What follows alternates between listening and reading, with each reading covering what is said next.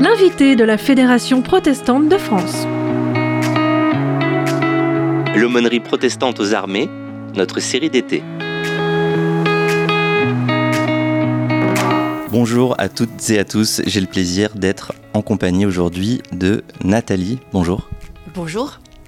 Vous êtes pasteur et aumônier en chef adjoint pour l'armée de terre et vous êtes actuellement au RIMP où on enregistre cette émission. Alors c'est quoi le RIMP le Rassemblement international militaire protestant qui se tient depuis plus de 70 ans. Et cette année encore, nous sommes dans le Gard troisième semaine du mois de juin. Heureux de nous retrouver ensemble, euh, toutes les nations qui sont représentées ici, après deux années d'interruption euh, du fait de la crise sanitaire. Alors, euh, oui, il a quelque chose de particulier, ce, rassemblement, après un temps d'arrêt. comment ça se vit sur place, cette joie des retrouvailles? Ah, dans la convivialité. Alors j'ai toujours vécu des RIMP, rassemblements militaires très conviviaux, très, très cordiaux, avec une ambiance extrêmement fraternelle. Mais là forcément, après ces deux années d'interruption, retrouver des militaires français, puis des, des, amis, des frères et sœurs des autres nations militaires également, que ce soit de l'Afrique, de l'Allemagne, de l'Autriche, et j'en passe, ah, c'est un, un réel plaisir. On ne boude pas notre joie au RIMP cette année. Alors pourquoi c'est important cette dimension internationale de ce rassemblement international militaire protestant? Parce qu'il est né euh, de la rencontre entre des soldats français et allemands au lendemain de la Seconde Guerre mondiale qui se sont retrouvés dans le célèbre site du musée du désert hein, euh, à Mialé et qui, au lendemain de la guerre, euh, se sont retrouvés pour prier ensemble. Et ça, c'est extrêmement fort. Alors, dans la continuité, enfin, dans l'après, les guerres de religion, où voilà, c'était la désunion et où les, les, protestants français étaient pourchassés, persécutés, euh, là, des soldats euh, qui ont eu à s'affronter après deux guerres terriblement meurtrières, ont eu la volonté de se retrouver autour de la Bible pour prier pour euh, partager et pour annoncer euh, le salut en Jésus-Christ et, l'unité. C'est notre thème d'ailleurs cette année, conserver l'unité par le lien de la paix. Donc ça c'est fort. Et eh justement sur la paix, euh, j'ai une question pour vous. Est-ce que cet aspect international, c'est pas aussi une façon de s'assurer des liens de paix entre pays, entre chrétiens, entre aumôniers? Ah, on y contribue. Hein, euh, je pense que toutes les, armées de tous les pays démocratiques recherchent la paix par, euh, la dissuasion, etc. Mais nous, en tant qu'aumôniers, euh, nous sommes là pour accompagner des hommes et des femmes militaires qui ont ce même souci de paix, d'accomplir leur travail de soldats, mais nous les accompagnons pour que la plus grande partie des pays du monde s'achemine vers la recherche de la paix, jamais acquise, toujours en danger et nous le vivons malheureusement actuellement hein, dans notre actualité mondiale. Il y a l'Ukraine, mais il n'y a pas que l'Ukraine. Donc c'est notre rôle d'aumônier euh, d'accompagner ces soldats, hommes et femmes, dans leur parcours individuel, qui ont choisi ce difficile métier de militaire tout en étant chrétiens et qui participent à des armées qui doivent parfois euh, se déployer dans des opérations euh, meurtrières et de les accompagner dans leur recherche personnelle et collective de paix. Alors vous, personnellement, euh, lors de ce RIMP, qu'est-ce qui vous a marqué comme temps particulier? Alors on a eu euh, ce matin cette euh, fameuse marche pour nos blessés. C'était un temps fort puisque alors l'armée de terre et l'armée de terre me touche puisque de par ma fonction je suis l'adjointe de l'aumônier en chef protestant euh, placé auprès du chef d'état-major de l'armée de terre. L'armée de terre, depuis plusieurs années, euh, organise chaque année euh, des événements de solidarité qui marquent la solidarité de tous les militaires français pour les blessés, blessés en opération, blessés physiques, blessés psychiques. Et donc pour la première fois ce matin au Rassemblement militaire protestant, nous avons euh, pu mettre en place un événement qui marque cette solidarité. C'était une marche avec tous les, soldats euh, présents de toutes les nations de solidarité pour les blessés. Donc l'armée de terre propose des parcours sportifs, quel que soit le sport euh, utilisé, engagé, pour dire voilà, on, marche, on, on, court, on fait, on fait du vélo en solidarité, en pensant à, nos blessés, ceux qui ne peuvent plus actuellement courir ou marcher. Ah oui, c'est donc le sens de cette, de cette marche. Qu'est-ce que vous avez euh, vécu personnellement dans, ce temps très solennel où euh, il y avait euh, de la musique, mais une marche où personne ne parlait Qu'est-ce que vous avez ressenti?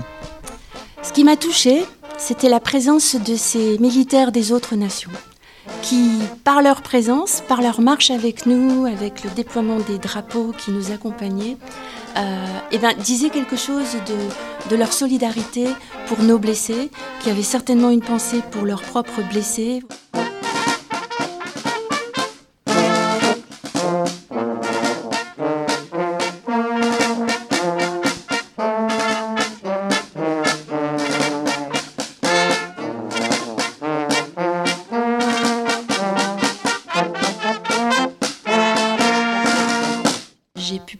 Euh, autrefois aux opérations en Afghanistan, où nous étions toutes les nations de l'OTAN réunies et chaque jour, eh bien, nous comptions des blessés dans une nation ou dans une autre qui se comptaient par, euh, dizaines, par, euh, par centaines, sans parler de ceux qui tombaient au combat, qui mouraient. Et on était là, tous ensemble, pensant à nos blessés et priant, priant en tant que chrétiens pour les, les familles, ceux qui ont compté un, blessé ou quelqu'un qui est, qui est, mort euh, sur le terrain. Euh, et c'était encore une fois une façon de vivre tous ensemble cet événement euh, avec la solidarité des Français et la solidarité de ses frères et sœurs des autres nations. C'était fort dans cette opération, on sent qu'il y a aussi euh, il y a de la solidarité concrète et matérielle, mais il y a aussi une opération de communication. Est-ce que les blessés euh, sur le terrain militaire, c'est pas un peu les, grands oubliés euh, des opérations militaires? Alors oui, ça c'est un, élément très fort. C'est vrai que l'armée française et l'ensemble des armées honorent ceux qui sont morts, morts au combat. Euh, tous les Français connaissent euh, les hommages dans la grande cour des invalides, mais il y a ceux qui sont vivants. Et cela, l'armée ne veut pas les abandonner, mais les garder le plus longtemps possible. Alors beaucoup gardent un emploi au sein de l'armée les accompagner dans ces procédures. Et nous, protestants, ça nous parle, ça, parce que dans notre théologie, nous ne prions pas pour les morts. Nous rendons un culte d'action de grâce quand quelqu'un est mort et nous remercions Dieu pour ce qu'a été sa vie. Nous nous occupons des vivants. Alors le RIMP, le Rassemblement militaire protestant, il est très en phase et très solidaire de ces vivants blessés de nos armées qui sont là dans des situations parfois très douloureuses. C'est pourquoi cette marche de ce matin, ça a été vraiment un beau moment. Qu'est-ce qu'on vit quand on est un blessé de l'armée française ou de l'armée Alors, chaque personne est différente et chaque blessé va le vivre différemment. Euh, j'ai eu la, chance de ne pas être blessé au cours de mes opérations. Moi, j'accompagnais les soldats et euh, certains pouvaient être blessés. Je pense que ça, c'est une question qu'il faudrait poser à chaque blessé. Il y a, j'imagine, ceux qui rebondissent facilement, ceux qui avaient euh, donné toute leur vie à l'armée et qui vivent extrêmement mal le fait de ne plus être des combattants, hein, qui vont se sentir euh, inutiles alors qu'ils ne le sont pas, alors qu'ils sont riches de leur expérience et qui vont pouvoir partager autour d'eux ce qu'ils ont vécu. Chaque histoire est différente. Euh, depuis celui qui va rebondir, résilient, rapide, et celui à qui il faudra plus de temps pour X raisons, ou parce que sa, sa blessure et son handicap sont extrêmement profonds, hein, je veux dire, tout dépend aussi de la, de la blessure reçue. Chaque histoire est différente, mais c'est chaque fois difficile. Et plus euh, l'armée euh, est solidaire et, met en place des procédures d'accompagnement euh, concret, pratique ou accompagnement d'aumônerie psychologique, etc., plus ces gens vont avoir de facilité à se relever. Alors il y a les blessures visibles sur le champ de bataille, les coups reçus, les balles reçues, les éclats reçus, mais il y a aussi toutes ces blessures euh, invisibles euh, qui sont à l'intérieur des personnes dans leur histoire. Euh, en tant qu'aumônier, vous les prenez aussi en compte ces blessures?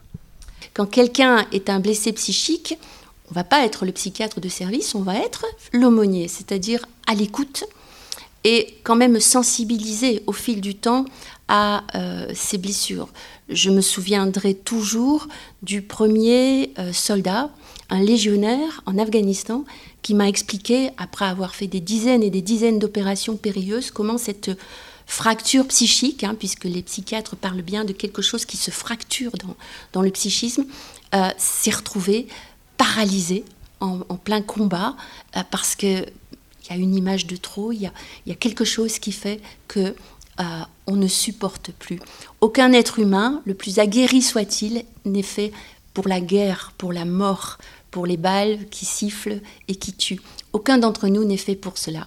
Ça laisse toujours des traces. Et alors, est-ce que la, foi chrétienne peut aider ou résoudre euh, ces blessures, ces fractures intérieures? Bien sûr. Euh, maintenant, dans notre rôle d'aumônier, on n'arrive pas avec notre verset biblique, la parole un peu facile. Euh, la parole de Dieu nous porte, nous, en tant qu'aumôniers. C'est fort de cette arme-là que nous pouvons aller écouter ceux qui sont blessés. Euh, quand j'écoute un soldat me parler de ce qu'il a vécu, quel que soit ce qu'il a vécu, euh, c'est la parole de Dieu qui... Je l'écoute et il y a Dieu quelque part, voilà, parce que c'est une écoute priante par définition que celle de, l'aumônier, quelle que soit sa, confession. Hein. Euh, et c'est au fil de la conversation que déjà par le regard que je peux poser sur cet homme, cette femme, il, va, il peut éventuellement sentir quelque chose de l'amour de Dieu ou pas. Je veux dire, il faut être extrêmement respectueux des convictions de ceux que nous allons voir. Quand on est en opération et qu'on va à l'infirmerie ou à l'hôpital du camp, on ne demande pas la religion des gens. On va voir quelqu'un qui est blessé, on dit bonjour, je suis l'aumônier, je viens prendre de vos nouvelles. À nous d'être extrêmement à l'écoute, extrêmement respectueux de ce que vit euh, cet homme, cette femme qui est en pleine crise quelque part, parce qu'il souffre, parce que voilà, il ne sait pas ce que va être son avenir au fil du temps, si on peut tisser du lien avec lui, euh, selon ce qu'il va, il va être rapatrié, euh, il va retrouver peut-être un aumônier protestant sur son régiment d'origine, etc.